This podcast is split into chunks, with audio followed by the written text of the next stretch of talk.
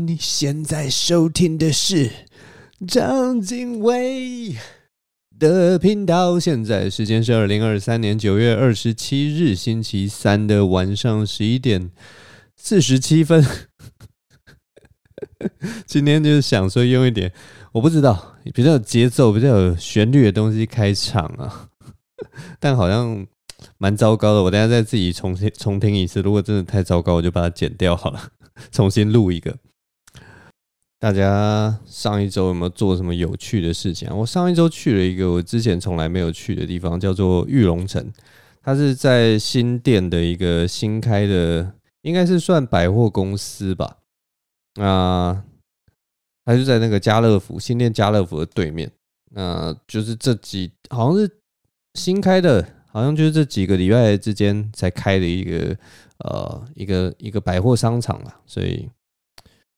我真的是很喜欢新的东西，你知道吗？我我这人很奇怪，就是像像我跟我女朋友进去的时候，我一闻到那个门口那个新新的味道，就是那种有点装潢或什么的，然后我就觉得哦。这是味道好香啊！这个装潢味真的是很香啊。然后我女朋友就说：“你有病哦！” 他们那个有一些装潢的那个粉呐，那个那个是什么灰尘还是什么？有些都还没有清理掉，你知道吗？就是那种，就是新的程度是那种，真的是新到可能空气里面都还有含有甲醛的那种新。我特别喜欢那种味道，所以我这次去玉龙城其实玩的还蛮开心的。然后那里面我真的是觉得有一种很妙的感觉了。就我走在那个玉龙城里面，因为它全新的嘛，可是又又充满那种阖家欢乐，阖家大小都带着啊，男女老少全部都塞到那个很新的地方里面的那种感觉，我觉得真的是非常奇妙。那个新北市人，我必须说啊，人口真的是。哦，真的是多到一个爆炸，你知道吗？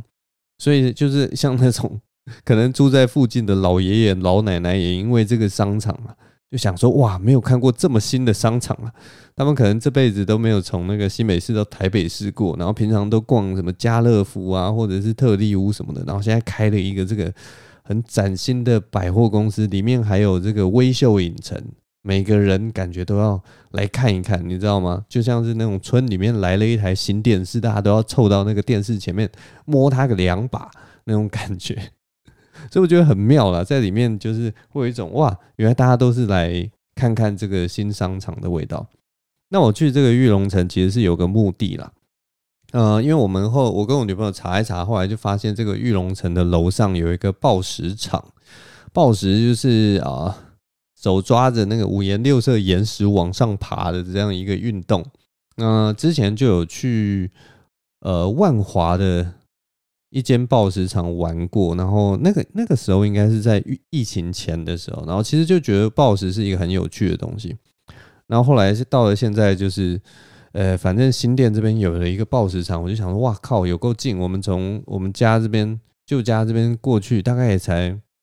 呃十几分钟就到了。那我们这里终于有一个抱石场，我终于可以去去玩一玩这样子，所以就跟我女朋友骑着机车，然后就去玩这个抱石。暴食我觉得是一个很好的一个运动，因为它的难度真的是真的是有很大的难度，所以它就是会让你有很大的一个成长空间。它不像所有其他的运动，就是我我我不知道啦。当然每一个运动都有每个运动就是很。很艰难的东西，但是我觉得暴食它就是一个，因为它有分等级嘛，就是呃从那种一二三四五六七八九十一直到，例如说等级十六，那其实到什么七八等级其实就很难了。那一般人也许可以玩到，我觉得三呐 V 三 V 四之类，或者 V 五，其实它后面的变化其实是千变万化，然后你的体力啊或者是技巧会都会随着那个慢慢慢慢成长。然后他爬上爬到底的那个成就感，我觉得我也不知道哎，就是蛮吸引我的，所以我最近就对这个暴食很有兴趣。然后其实很好笑的一件事情，就是我每次爬完抱石啊，都会回家以后看那个教学影片，都会回家看教学影片，然后想说，哦哦哦，原来是要这样，原来是要这样，有一些技巧我要学起来。但是我每次呢。爬完 BOSS 以后回家看完那个影片，我就忘了。下一次爬 BOSS 的时候，我又忘记在就是去爬之前去复习这些影片，然后到现场去 去爬，我完全都会忘记这件事情。所以我每次去爬都会乱爬一通，你知道吗？然后就会爬得很累，因为 BOSS 其实是很耗体力的一种运动，然后所以你一下就累了啊，一下。你每次像我们这次买了一个，它是一个全天票。他觉得现在在试营运，所以用一个很便宜的价格让你可以爬一整天。可是虽然说你买了这个全天票，但是你你你根本爬不到三小时，你知道吗？你爬一个小时半或两个小时，其实你的手臂像我们这种平常没有在爬的人，早就爆掉了，根本不可能再继续爬。所以买那个全天票，那个时候呃。跟那个教练聊天的时候，他还说：“哦，对啊，你们所以你们就是可以去呃爬一爬，如果无聊去看场电影，去吃个饭，然后回来再继续爬都可以。”结果我们爬完以后，根本不用看电影或者吃个饭，我们就再也爬不下去了，就这么废，我们就是这么废。这个真的是一个很耗体力的一个运动诶，我也不知道这个感觉，可能如果任何运动你认真去玩哦，大概大概都是这样了。应该都是这样，只是就自以为自己好像很厉害，可以爬比较久。哎，反正大概暴食就是这样。我我跟你们讲一下暴食到底有多累好了。就我爬完暴食以后，其实回家骑那个机车回家的时候，我都会觉得那个握力，我的手平常根本就没有什么握力，然后。我连拉刹车，骑骑机车的时候拉那个刹车，其实都拉的有一种力不从心的感觉。我我发现这件事，我回家的机车都骑得特别慢，或者提早就要按刹车，大概就是这么累了。真的是暴食，真的是一个很累的那个情况。然后另一个例子就是我回到家以后，然后我想要开一个零食来吃，然后我居然打不开，你知道吗？那个零食袋可能我不知道，可能就是我手没力，然后又加上那个零食袋真的超级难开。我觉得那个抓住那个中间，然后往两边扯，有没有？扯扯扯扯扯扯。结果我后来一个用力，我的我的前手臂就抽筋了，超级蠢，就是这么累，就真的很累。我那个当下真的是哦，前手臂一个抽筋，开一个零食都没有办法打开，真的超超夸张。所以我后来就只好用那个。去撕它的边边，去开。这次开零食的时候，其实我就在想一个问题，就是大家开零食应该都有各自的流派吧？那我不知道，有有一派的人应该是那种撕边边派，就是他可能吃零食的时候就直接用，我不知道这样形容对不对啦，反正就是从边边撕一个小三角下来，撕边边派的，然后边边会有一个开口。然后有些人，我我通常这种撕边边派的人哦，有些更讲究的人可能会拿个盘子啊，拿个筷子啊什么，然后不想要手弄脏啊，所以他都是撕边边派的。那另一种人就是那种就跟我一样，就是那种暴力展开派的，呃中间派的，就是一定要拉住那个中间，然后用力一撕，这样啪，然后就是把那个整个开口的这样整个拉开来，然后让大家在吃这个。呃，饼干的时候是让大家整只手这样伸进去，就让你的整只手那个背后手背全部沾满那个 边边那些屑屑，然后拿拿一些东西出来吃。这好像就是另一个开零食的流派。然后我之前我就想到，我之前在开零食的时候就有问朋友，就是哎。忽然很好奇嘛，所以就我们那个一一群朋友在吃零食的时候，我就问说朋友：“哎，你们大家是怎么开零食的？你们是边边派还是中间开口派的？”然后就我问这个问题，你知道，就是一群男生在吃这种东西的时候，就一定会有这样子的一个朋友，他就一把把我的零食抢过去，他就说：“靠北友，你管那么多，你吃得到就好了啦。”然后他就啪一声把那个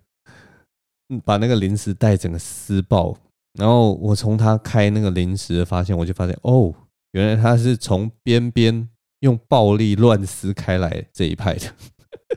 他根本就没有什么从边边开或从中间开，他就是从边边比较好撕，然后就啪啦整个这样把它撕烂，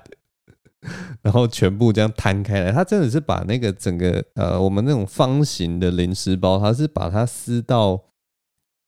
知道我不知道，呃，那个那个要怎么讲？就是像咸酥鸡给大家吃的时候，你会把那个纸袋整个撕开，让大家比较好吃。他也是，他吃零食就是这样，整个啪，然后全部那个开口整个是摊开来的，就是底下是纸，然后上面就是食物，这样子的那种开法，大开的哦。我看到我就想说，哇塞，Oh my God，原来这个世界上也是有这种开零食的人。我现在讲到哪里啊？没有了。我从这个开零食，其实我我我觉得我这次从这个开零食有悟到一点人生的道理，你知道吗？我就觉得这种开零食的这种方法，其实怎么开都好，你知道吗？因为其实重点是跟大家分享那个零食，或者是说重点是你吃到那个零食，所以重点其实你打开零食的包装，重点是零食。但是我们以前就会很拘泥于，就是那种你是怎么开这个包装的。我自己也都会这样啊，就是觉得觉得我甚至还会有一种就是荣耀性，就是说，哎，我开零食都是这样开，因为怎样怎样，就赋予一些莫名其妙的一些坚持跟意义。我觉得这完全就是反映在我平常做很多事情的时候的一个习惯了。就像我们以前。以前以前我自己做很多事情的时候，我都会想说：哎，我一定要，呃，既然我要做好好做一件事情，我一定要找到一个没有人做的事情，然后我一定要找到一个没有人做过的样貌，我一定要当那个呃第一个去尝试这件事情的人。然后我会觉得，我心里啦暗自会觉得说，因为其他事情别人都做过了，或者是说甚至别人都做的比我好了。我为什么要去呃重复或者是说复制别人做过的事情？我就是希望自己有一个呃独立的，不管是签名也好，或在这个世界上遗留下什么也好。然后我会觉得这应该就是我存在这个世界上的价值。我就是要跟别人不一样，我才是呃有价值这样子。然后过去我其实都是走这个路线，然后也是嗯、当然不可能做的做的。多好嘛！毕竟这种独创性啊，或什么东西，其实是很难的一件事情嘛。现在大部分的东西都是不断的，呃，站在巨人的肩膀上做复制、做翻玩、做各式各样的创举、呃创作，这样也不不是创举，创举现在已经太难了。那反正我过去都是以这样子的想法在做这件事情了，但是呢，我现在渐渐觉得，你知道吗？我现在渐渐觉得，就是有一句话叫做什么 “whatever works is fine”，就是嗯，只要只要成功，哎，也不能讲是成功，就是只要有用，或者有点像实用主义的那种概念，就是只要有用的就就好了嘛。就是过程不重要，但是你结果最后其实还不错，其实就可以了。那种感觉跟我们以前有有有一句话就有一点冲突。我们以前常会讲说什么哦，结果不重要，重点是过程。可是，其实我觉得人生有的时候也必须反过来想，就是过程其实真的不重要，就是 whatever works is fine，就是你只要有达到你的目的，过程怎么样，其实有的时候也没有那么重要了。因为 有的时候你做一些事情，就是重点是那个零食，你知道吗？你怎么开那个东西，其实一点都不重要，重点是你最后可以吃到那个零食嘛。这这这有的时候，我觉得换一个思维也不错啦，就是这样的感觉。当然，就是你你根据不同的事情，你要有不同的思维嘛。所以过程有的时候真的不重要啊，重重点是 可以吃到那个零食啊。这这要怎么怎么跟大家解释这个比喻呢？嗯。就例如说，有些人可能他运动就是要讲求说，哦，我我要玩的那个运动，我一定要玩有趣的运动，我才要运动，不然无聊运动我干嘛运动？可是你有时候换一个角度想，就是你运动其实就是你不是为了玩乐，玩乐是一个附属品。呃，你运动最主要的重点是什么？保持健康好了。那那有的时候其实你就换一个思维，就是 whatever works is fine，就是你就。我不知道，每天做塔巴塔之类的，或者是说，呃，每天去跑步。也许你觉得跑步很无聊，塔巴塔很无聊，可是其实它就是可以保证你得到健康嘛，它就是一个健康的手段嘛。那你如果一直想要说，哦，我我一定要有有乐趣，我运动一定要有乐趣的话，在现代这个社会啊，有的时候你要有乐趣，其实非常难呐、因为你可能现在打，假设说你很喜欢打羽毛球，打一打，刚开始很有乐趣，可是后来要持之以恒。如果你没有呃报课程啊，或者是说跟朋友一起打什么，其实很容易就会腻，你知道吗？我们现在这种注意力涣散的一个 阶段。很多事情很难持之以恒。那如果你是用就是那种呃，一天只花什么二十分钟、三十分钟，以最有快速的效率把这件事情完结的话，搞不好哎，也是另一种方法。我只是说有的时候不要本末倒置，大概是这样吧。那我觉得这两件事情其实相辅相成啊，就是过程跟结果。其实有的时候哎，结果不尽人意的时候，你就是换一个想法，就说啊，过程比较重要，我走过这一招比较重要。那如果有的时候，哎，你得到那个结果，其实你一开始的想法可以是，哎，我怎么得到它不重要，但是我的重点是我要得到那个结果。这样讲有点悬呐，但是这一切就是我从那个开零食手臂抽筋之后，一直想，一直想，一直想，啊，开个爬个报时，开个零食，你看哇，我这个算是临时通关呐。讲一个烂谐音笑话，就是大概就这样了。我就是从这种生活的小细节，会有一些小小的收获跟大家分享。好了，我喝个水。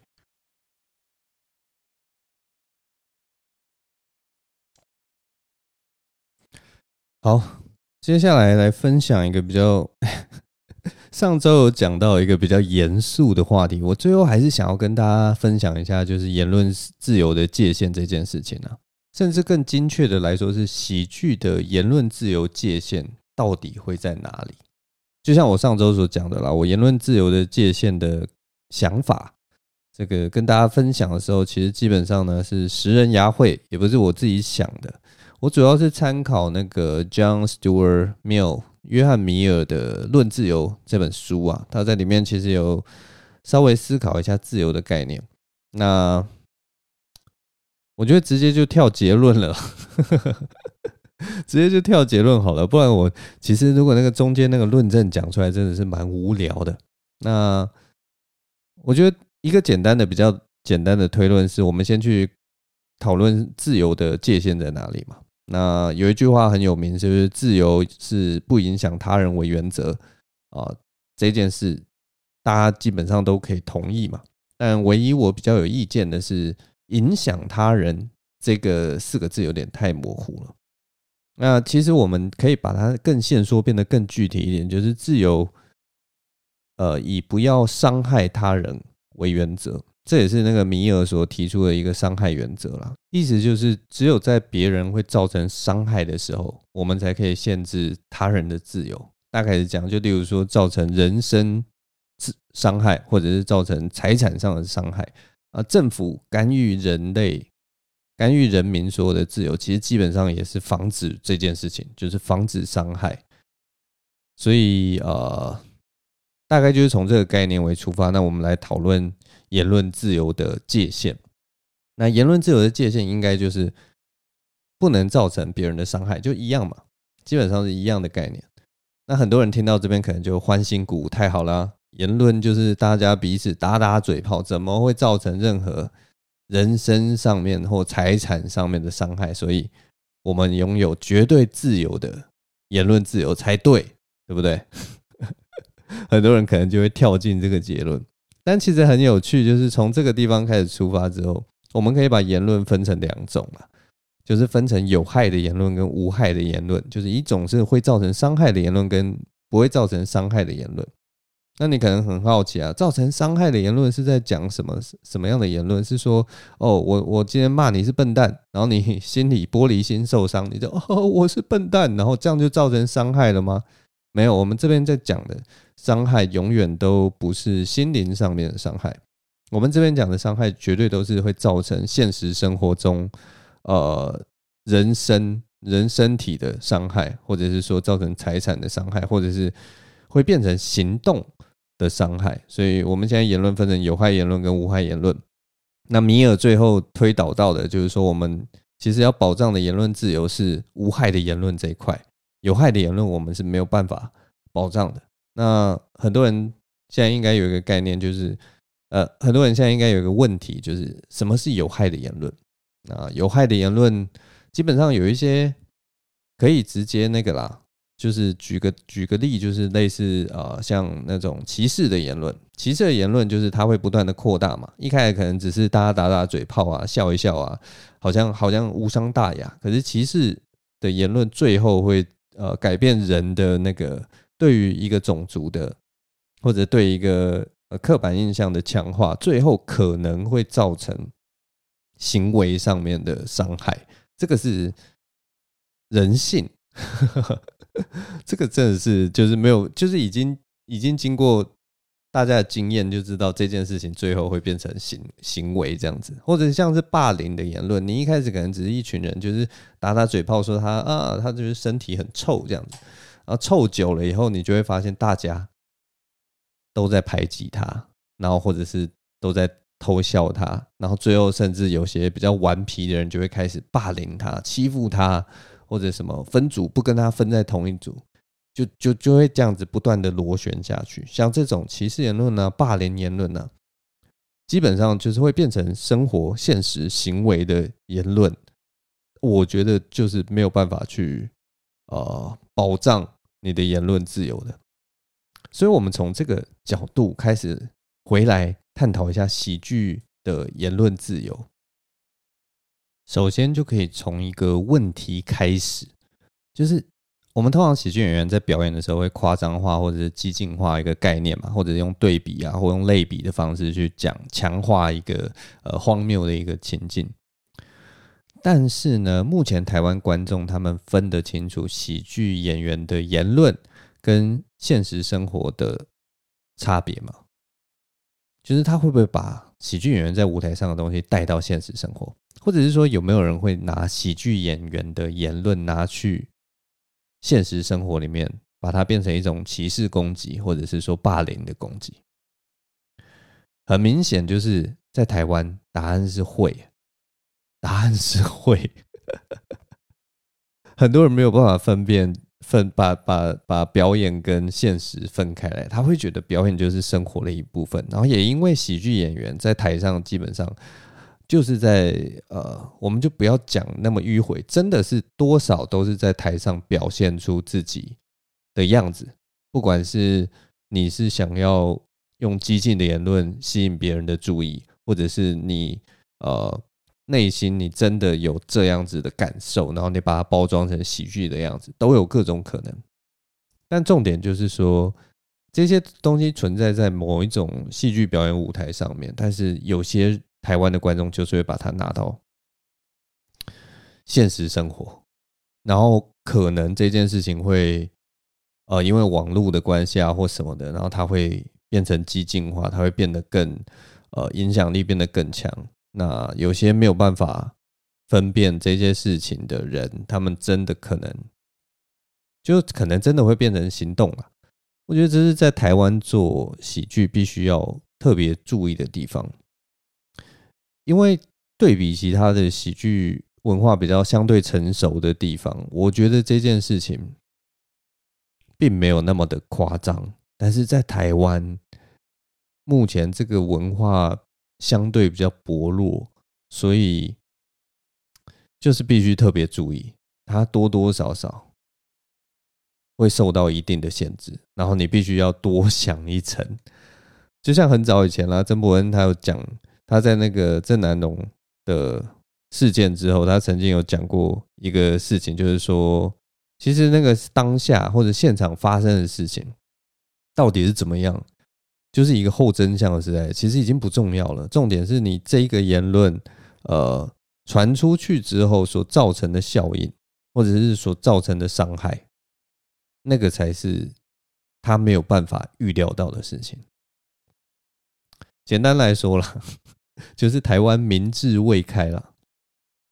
所以做表演的人，如果你真的是很想要探究这个言论自由的概念的话，你必须要想办法把这件事情处理得非常的完善，你再去做你觉得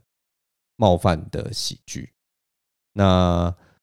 我觉得讲到这边了，大家其实应该都有发现一件事情，就是那一条言论自由的那个道德的线呢，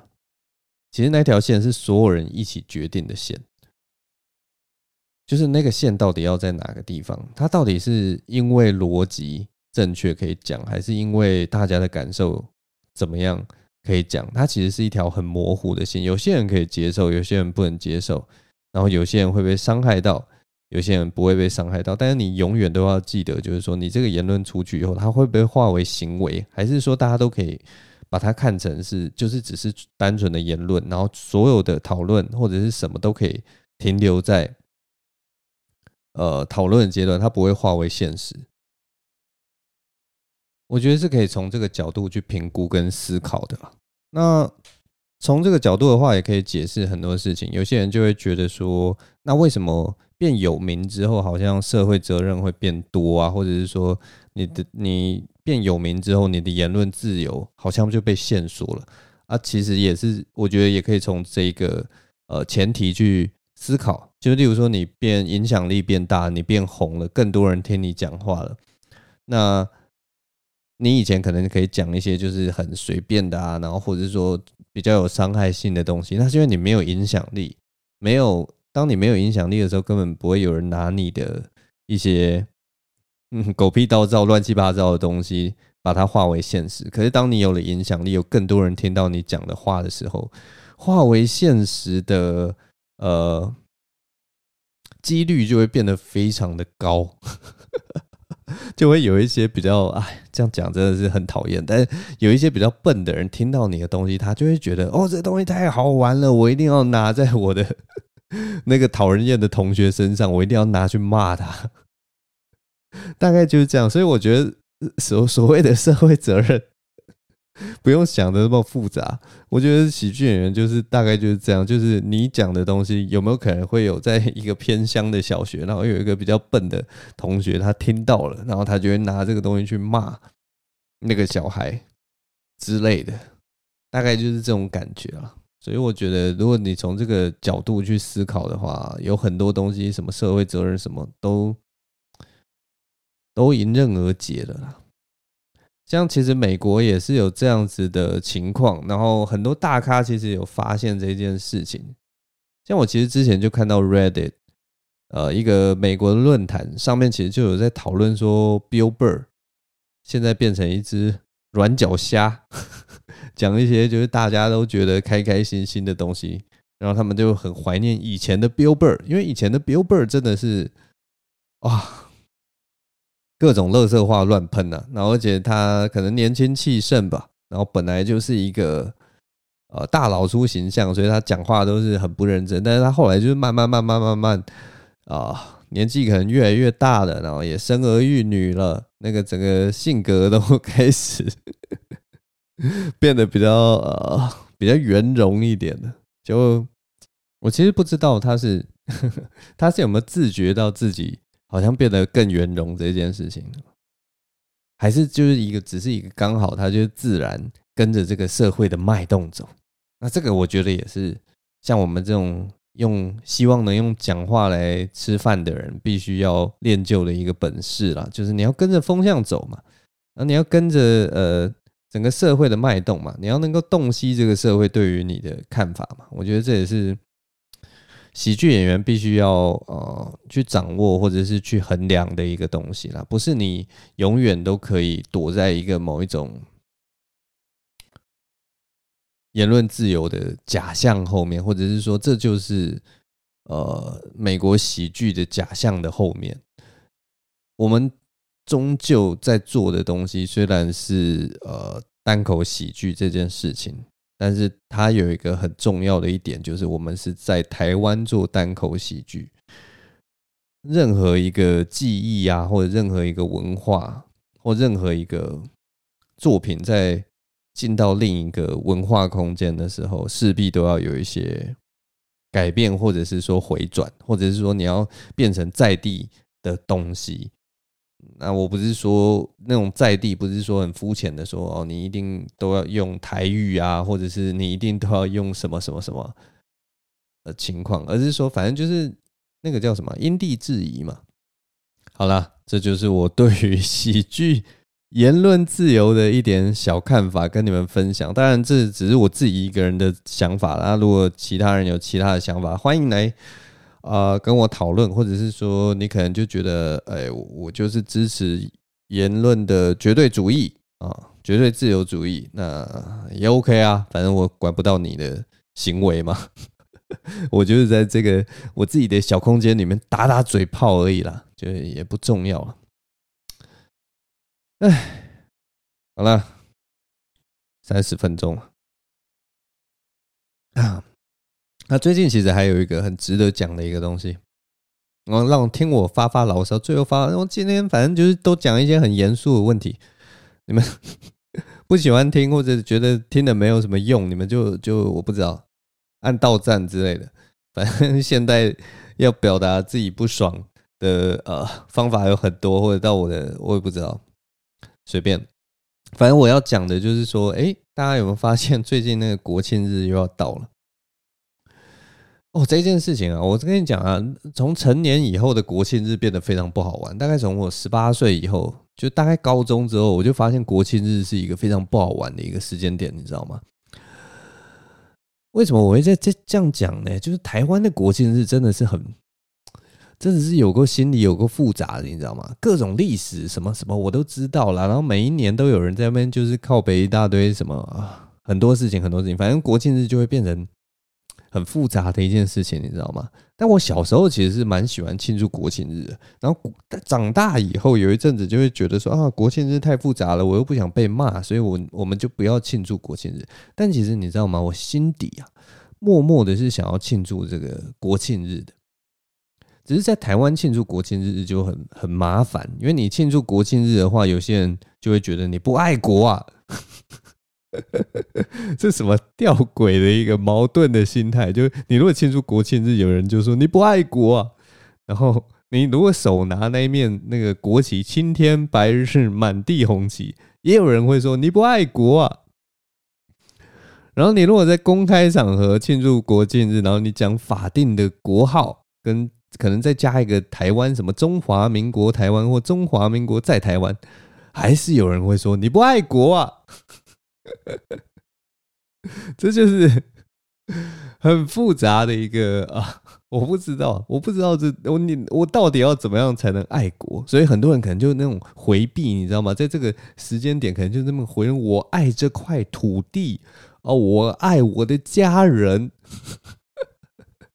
我不知道。反正就是你不管说什么、拿什么、做什么，希望你有一个简单小小象征的一个东西，想要告诉大家说：“哦，我爱我的国家。”很多人就会否定你，就说你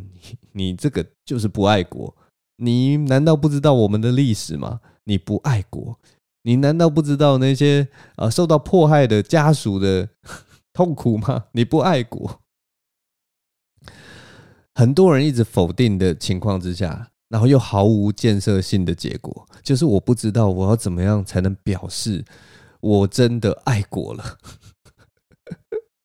就你也不给我一面旗子，说好了，那以后你爱国你就爱这这个旗子啊，你以后爱国你就爱这个国号。没有，你们都不给我任何建设性，已经已经政党也都轮替啦，然后什么该努力也都努力啦。就就我们现在也甚至还也不在国际上也不是一个正常国家啊，然后但是我我想要爱这块 土地，你为什么不能给我一个 简单的一个答案呢？反正这件事情一直在台湾是一件很复杂的，然后真的我从年轻的时候一直到现在，我已经快四十岁了，这件事情都还吵吵闹闹，然后我真的是有时候就觉得很无奈，你知道吗？我是真的很爱国啊，我也想要爱国啊，我但是我不知道我要爱哪一国啊？你们大家每个都自己自成一国啊，很复杂啊，那知道吗？这个这个社会状况在我们这个 台湾真的真的已经。我觉得已经到一种我我没有办法忍受的一个情况了。你知道，现在如果我在一个呃社区里面看到这个社区大家都有挂着那个青天白日满地红的国旗的时候，你知道一般人都不会觉得说哦，这个社区真爱国啊。你知道一般人根本不会这样想。大家看到那些国旗挂在这个社区的门口，大家会想到什么？大家会只会只会想到说，哦，这区好蓝哦，这区都国民党的，为什么啊？为什么啊？明明 我我真的不懂哎，我我这我真的不懂，就是在台湾这件事情就反正就是很复杂，然后我真的。我自己今年就希望能够调整到另一个比较健康的一个心态，你知道吗？就是大家都，我觉得大家都喜，就是爱着这个、这个、这个、这个、这个扭曲的小地方，你知道吗？我已经不知道我要叫这里叫什么了，但反正大家都喜欢这个扭曲的小地方。我真的有的时候就是想说，拜托能不能让大家就拿着那一面国旗就好了，就是那个青天白日满地红的旗子。然后我知道所有的历史，什么悲痛，什么我都知道，我都知道大家对于这面国旗有复杂的感想。但是我们能不能换一个角度想，就是说我们的这面国旗，它上面就是记载着它的争议性的历史，还有故事。甚至你觉得这面国旗很丑，没关系，你就说我这面国旗就是记载我那个丑陋的历史。你知道吗？我们应该要跟国旗和解。我已经不求你跟国家和解，我是说你跟国旗和解。你知道吗？我觉得如果有一面国旗能够刻着我们历史的伤疤，如果你觉得是伤疤就伤疤，你觉得是荣耀就荣耀，我随便，真的是随便。那我觉得我们大家一起认同一面国旗，是不是一件很棒的事情？就是如果你能，你觉得它是伤疤，你觉得是丑陋的东西，那如果我我的身上，我的我的身上有有一个伤痕，然后那个痛苦记载在我们的国旗上，代表我们永远不要忘记这面国旗背后的那些历史的纠结，代表我们不忘本。我觉得不是一件很棒的事情吗？这这这这个概念完全可以颠覆这个全世界对于国旗的想象，你知道吗？然后我觉得这样的想法可以吗？我们可以，因为改国旗你知道吗？我们台湾最讲究 CP 值了嘛。改国旗很复杂，改国旗要很多钱呐，全世界都要配合啊，太麻烦了啦。我们能不能就接受 这一面国旗就好了，好不好？好了，没事，没有，我只是发发牢骚而已，这就我一点想法了。我真的是。你知道，从十八岁、十六岁，可能甚至更早，开始看这种什么蓝绿啊，或者是什么民进党啊、国民党啊，然后这种呃外省跟本省之争啊，到现在你看，几乎都很少人在讲外省跟本省了，只剩一些比较比较坚持的人才会去讨论外省跟本省。哦，我这今年今年在看一个 YouTube，也只有就是看。大概四十岁左右的人的 YouTuber 才好不容易又听到一次外省跟本省 这个话题，但是就就我不知道啦，这件事情，反正这些都是我们台湾历史的很，我不知道纷纷扰扰吗，或者是一些纠结了。那我真的觉得有的时候真的是受够了。我相信大家。很多人也都受够了，然后大家都有持不同的立场。其实大家就，其实我们都互相了解了，也没有什么不好。反正今年就是有一个，啊，应该是说我们今年这个国庆日又要到了。然后我是真的很想要过国庆日。那以前可能会有各种过不去嘛，但今年有点觉得随便了，不管了。今年我就是可能会拿着那个旗子，或者贴一个贴图或什么。反正就试着参与一下这个国庆日，然后被人骂或者是什么，我也就算了，因为我我理由我已经讲了啦。那我希望大家有一天也都可以跟我们的国旗和解了，因为我觉得如果国旗，如果你觉得，例如说国民党执政啊很很恶心啊，或者是说那个党徽是一个耻辱的话，我觉得如果国旗上面记载着我们的耻辱啊。也是一个蛮酷的一件事情啊，这就是我的想法，大概就这样。好了，这一集讲了很敏感的言论自由，又讲了，又讲了政治话题啊，这集真的是无聊到爆，你知道吗？我这明明就是一个，你知道吗？生活型的 podcast，就是 应该讲一些很轻松那种很白痴的一些事情，但随便了。今天比较无聊一点，那下集应该就是又回归